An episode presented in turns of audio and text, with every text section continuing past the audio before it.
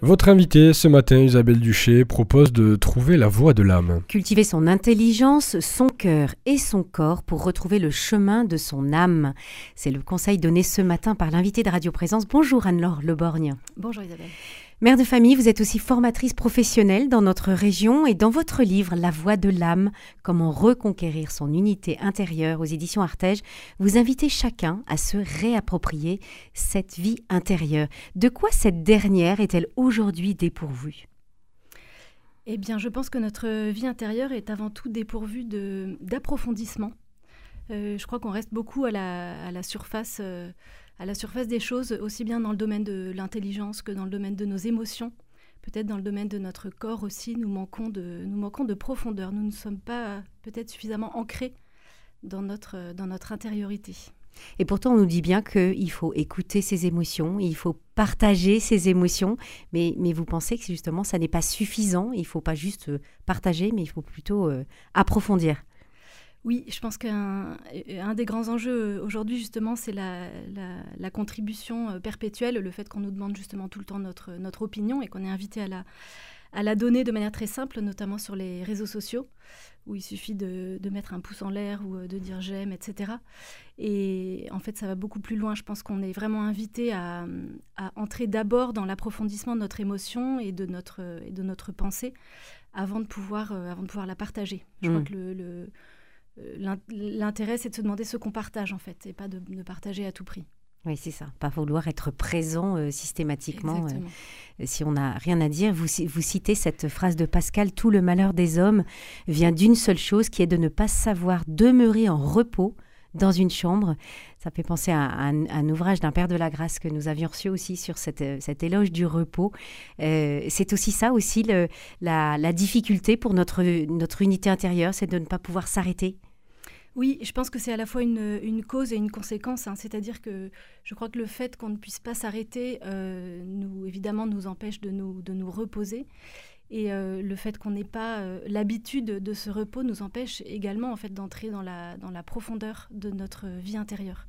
C'est à la fois en, se reposant qu'on peut approfondir et en approfondissant qu'on peut se, reposer justement. Mmh. Vous détaillez dans votre ouvrage les trois dimensions de l'être, l'intelligence, le cœur et le corps.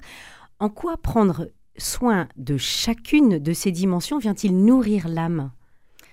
Euh, eh bien, c'est le propos de c'est le propos de mon livre effectivement. Ce que je ce que je crois euh, profondément, c'est que le, ce sont trois trois voies, trois chemins pour atteindre euh, notre sanctuaire intérieur, qui est donc l'âme. Appelons-la l'âme. et que ce sanctuaire intérieur donc peut être atteint de, de différentes manières. Pour certains, ce sera peut-être fait de manière assez, euh, assez évidente, soit par, enfin, par une de ces trois voies. Et, euh, et, on a toujours euh, les uns ou les autres une des voies qu'on est peut-être moins habitué à emprunter.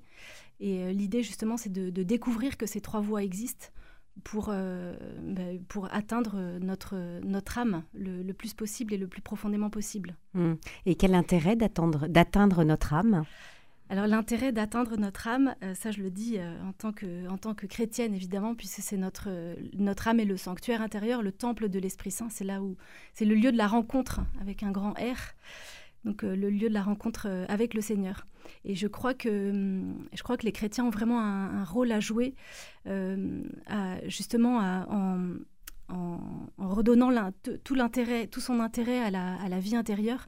Euh, je pense que c'est comme ça qu'on peut inviter aussi nos, contemporains à se préparer et à, se, voilà, à, être prêts à, rencontrer le Seigneur, qui mmh. vient toujours au plus profond de nous-mêmes, comme le dit euh, Saint Augustin. Eh oui. Parlons d'abord de, l'intelligence. Elle est abreuvée d'une information abondante et continue. Euh, quel impact cela a sur, sur la vie intérieure? Je crois qu'il y a une grande dispersion de notre, euh, de notre intelligence, euh, justement, oui, parce que on a des données partout, les données sont, sont infinies, elles sont illimitées, euh, elles nous viennent d'horizons très, très différents. Et on n'a jamais le temps de faire le tri, en fait, et on, ne prend pas le temps de faire le tri. Donc toutes ces données nous arrivent un peu, un peu sans filtre. Et euh, on est vraiment dans, l'immédiateté du traitement de ces données, puisqu'en plus, une donnée chasse l'autre, donc on n'a jamais besoin d'approfondir. Et je crois que ça nous disperse, ça disperse vraiment notre pensée, ça nous empêche, euh, finalement, je crois que le plus grave, c'est que ça, nous, annihile un peu notre liberté. C'est-à-dire qu'on n'arrive plus à se dire, mais finalement, qu'est-ce que je pense de ce sujet? Euh, Vous voyez, prenons n'importe quel sujet d'actualité, on, entend parler de ce sujet en long, en large et en travers par différents commentateurs, etc. Et finalement, soit on a une opinion toute faite, soit euh, bah, on n'a peut-être pas d'opinion, mais on n'entre pas dans, le, dans la liberté de se dire, mais qu'est-ce que je pense? Est-ce que je suis d'accord avec ça? Est-ce que je suis pas d'accord? On n'a pas, on n'a plus le, le, loisir de le faire à cause de la, de, trop de la rapidité et de trop d'informations. Du volume et de la rapidité. et euh, quel, euh, quel, moyen concret donneriez-vous, Anne-Laure Loborn, justement, pour préserver et nourrir notre intelligence? Alors, un des moyens très concrets que je, que je propose euh, dans mon livre, puisqu'à chaque fois il y a des petits, des petits défis pour, pour progresser, un des moyens très concrets, c'est par exemple, je ne sais pas si vous êtes adepte des chaînes d'infos en continu ou, des, ou de France Info en continu. Euh, euh, l'idée que je, donne, par exemple, c'est euh, d'écouter un, flash info et ensuite de couper et de laisser résonner dans le silence ce qu'on vient d'entendre. Simplement pour que le, toute la, la pensée qu'on vient d'avoir trouve un espace pour, pour raisonner et pour finalement trouver une, une juste place, qu'on ne se noie pas en fait. Mmh. voilà. Oui, c'est vrai que quand on entend les informations, notamment euh, actuellement sur l'Ukraine ou sur Gaza, on peut laisser passer finalement ces, ces, informations qui sont terribles avec, euh, avec une, euh, un impact très fort sur la, les populations et, finalement laisser, laisser passer ça et, passer au sport sans. Oui, oui. Et juste après, on parle des soldes et en fait, on n'a pas eu une, une, once de, de, compassion pour, les, pour ce qu'on vient d'entendre, mmh. Vous expliquez, Anne-Laure Lobon, dans votre ouvrage La voix de l'âme, que nous avons perdu le chemin de notre cœur parce que nous manquons de culture. Alors, le mot culture est peut-être un peu galvaudé. Qu'entendez-vous par ce mot? Euh, J'entends par ce mot le, le fait d'appartenir à la communauté des hommes. En fait, euh, pour moi, c'est vraiment ça c'est vraiment ça l'idée. Euh, et d'ailleurs, les, j'aime beaucoup le fait de nommer les matières littéraires euh, humanité. puisque je trouve que c'est très vrai. En fait, ce qui se joue vraiment dans les matières littéraires, dans la, culture en général, c'est notre entrée dans la, dans la communauté des hommes, en fait. Le fait de faire partie de, d'un groupe humain qui a euh, un certain nombre de codes, etc. C'est vrai que c'est culturel, hein, que qu'on s'habille, euh, par exemple, le matin, ou voilà, ou qu'on porte les cheveux euh, courts ou longs, etc. Mais ça, ça dit quelque chose de notre appartenance à, un groupe, en fait, de notre participation à un groupe. Donc accéder aux humanités, c'est-à-dire plonger un petit peu dans la littérature, c'est pas forcément le goût de chacun. quel je ne sais pas, quel ouvrage euh, conseilleriez-vous peut-être pour euh, prendre un peu de recul ou, euh, ou peut-être un, de vos auteurs qui, qui lui, vous inspire? C'est vrai que certaines personnes disent, mais moi, j'aime pas trop lire. Je, suis quand même persuadée que, que tout le monde pourrait trouver quelque chose d'un peu intéressant. Alors, tout le monde n'a pas envie de lire des pavés de 1000 pages, ça c'est tout à fait possible. Mais il y a quand même certains écrivains dont l'écriture est très abordable. Euh, et qui, à mon avis, euh, sont, sont, sont, très intéressants pour, euh, pour commencer. Moi, personnellement, un, des auteurs qui me plaît le plus, c'est Alexandre Dumas, qui peut paraître un peu, un peu difficile, mais finalement, quand on entre un peu dans son, dans son style d'écriture, c'est pas si difficile. Puis il y a énormément d'humour. c'est voilà, moi, je trouve que c'est un c'est des aventures, enfin c'est pas très, c'est pas très compliqué, c'est pas des leçons de vie euh, très compliquées à comprendre. C'est facile à lire. Euh, vous, vous dites, euh, Anne-Laure Lebonne, vous écrivez dans cet ouvrage, en pétrissant nos émotions, nos sensations, en leur donnant corps, la langue permet l'existence de notre vie intérieure.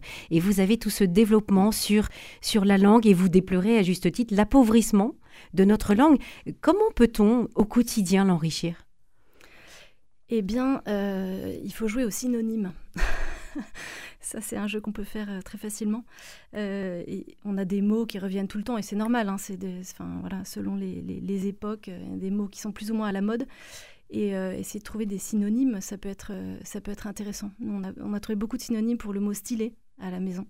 Et c'est vrai qu'on s'est aperçu qu'il y en avait pas mal en fait. Donc voilà, et plus que de, de, trouver des jolis mots, ça nous permet d'avoir une, une, expression plus précise de ce qu'on ressent en fait. Si je trouve quelque chose de stylé, je ne sais pas si c'est euh, si c'est beau, si c'est original, si c'est étonnant, si c'est voilà. Et, c'est vrai que ça, ça permet de d'approfondir sa sensation. Hmm. Vous faites aussi euh, une, présentation sur la littérature, on en, a, on en a parlé. Elle nous donne de goûter des émotions que nous ne vivons pas nous-mêmes et que nous ne vivrons jamais. Donc euh, c'est aussi cette, euh, cette façon de faire, de faire avancer cette, ces émotions, ces sentiments et de, pouvoir finalement ouvrir cette voie intérieure. Exactement. Et il y en a beaucoup qu'on n'aurait jamais envie de vivre. Par exemple, moi j'aime beaucoup Bérénice de Jean Racine, mais j'aimerais pas du tout être à sa place. C'est le moins qu'on puisse dire. Mais en même temps, on, sent une. Euh, quand on le lit, on peut quand même sentir une proximité avec le personnage qui vit quelque chose de, tragique, de difficile ou de fantastique, hein, euh, pourquoi pas. Et cette proximité, elle vient du fait que euh, ben, on est frères en humanité. Et donc il y a quelque chose de très, de très profond et de très accessible parce que c'est accessible à tout homme en fait. Hmm. C'est pour ça que c'est pas très compliqué en fait. C'est pas très compliqué. Alors vous avez, vous êtes euh, mère de famille, je l'ai dit, et vous avez cette, euh, cette histoire que, que les, parents vont entendre et, vont se, se rappeler, euh, une histoire que vous racontez inlassablement à vos enfants. Et c'est toujours la même histoire que les enfants que, demandent qu'on leur raconte. et en fait, qu'est-ce qui se vit dans ce moment? Euh, ce qui se vit, c'est en fait, euh, par exemple, moi j'aimais beaucoup euh, lire des, petits ours bruns à, mes enfants. Petit ours brun, globalement, il se passe rien en fait. Hein. Par exemple, il va, il va au marché, il y a une tomate qui est rouge, enfin voilà. Mais en même temps, ce qui est fantastique, c'est que ce ne sont que des petites émotions. Alors, petit ours brun, c'est des émotions pour des enfants de 3 ans, mais on pourrait trouver des émotions pour des enfants un peu plus grands. Mais l'enfant veut relire Petit ours brun va au marché parce qu'il se souvient que la tomate était rouge et que ça lui a fait plaisir de penser à cette tomate rouge. Après, il, s'est perdu quand même au marché, il y a une aventure.